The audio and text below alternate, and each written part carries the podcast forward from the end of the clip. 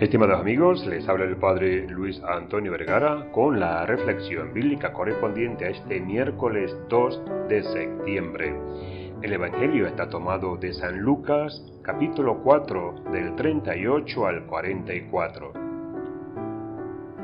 Lucas nos refiere el episodio en que Jesús, al salir de la sinagoga de Cafarnaún, donde había estado enseñando a la gente con autoridad, y que había hecho salir al diablo del interior de un endemoniado.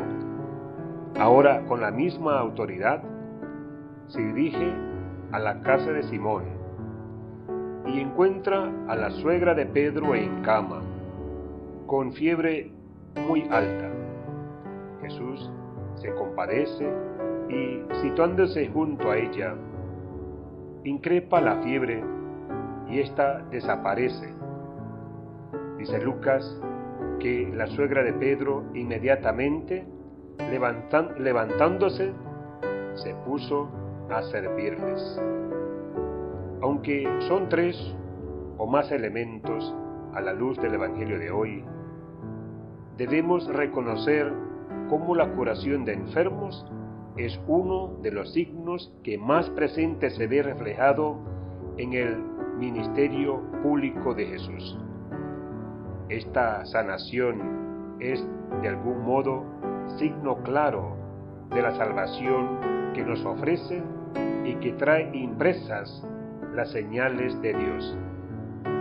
Es un signo claro de querer restablecer la dignidad de las personas, lo que revitaliza y de que, aunque no está condicionada de algún modo, compromete el servicio.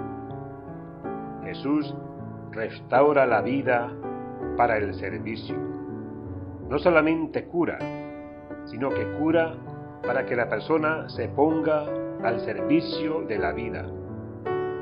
La suegra de Pedro es la primera mujer que aparece en la vida pública de Jesús ejerciendo esta diaconía de amor. Se pone al servicio de los demás. Llama la atención cómo en la dinámica del anuncio y las sanaciones que Jesús realiza, no deja de estar presente la oración. Jesús fue a rezar para profundizar cada vez más su relación con el Padre, su profundo diálogo con Él y pedir discernimiento del Espíritu para su misión cuánto nos enseña este relato. Sigamos el ejemplo de Jesús, que quería servir anunciando en todas partes y a todas las personas la buena nueva del reino de Dios. La gente quería quedarse donde estaban y que Jesús se quedara con ellos. Él sabía de su misión por delante. Sin embargo, y les habló de que tenía que continuar avanzando, que no podía estancarse en un solo lugar. Es decir, no quiere instalarse. Por eso pidamos al Señor para que no me instale, porque el Señor siempre me llama para que vaya con Él, llevado, llevando siempre la buena noticia.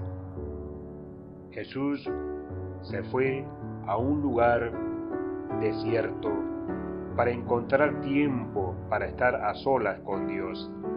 Inspirado por Él, hago lo mismo, creando este momento de quietud para que pueda encontrarme con Dios. Hago de esta elección, que es habitual de Jesús, una elección que yo también hago. En primer lugar, preguntándonos, ¿dejamos que Dios actúe en nosotros?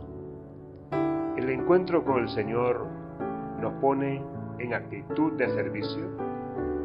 Y en segundo lugar, ¿estamos anunciando el reino de Dios en todas partes o solo nos quedamos allí donde nos esperan y somos bien recibidos? Que Dios les bendiga a todos.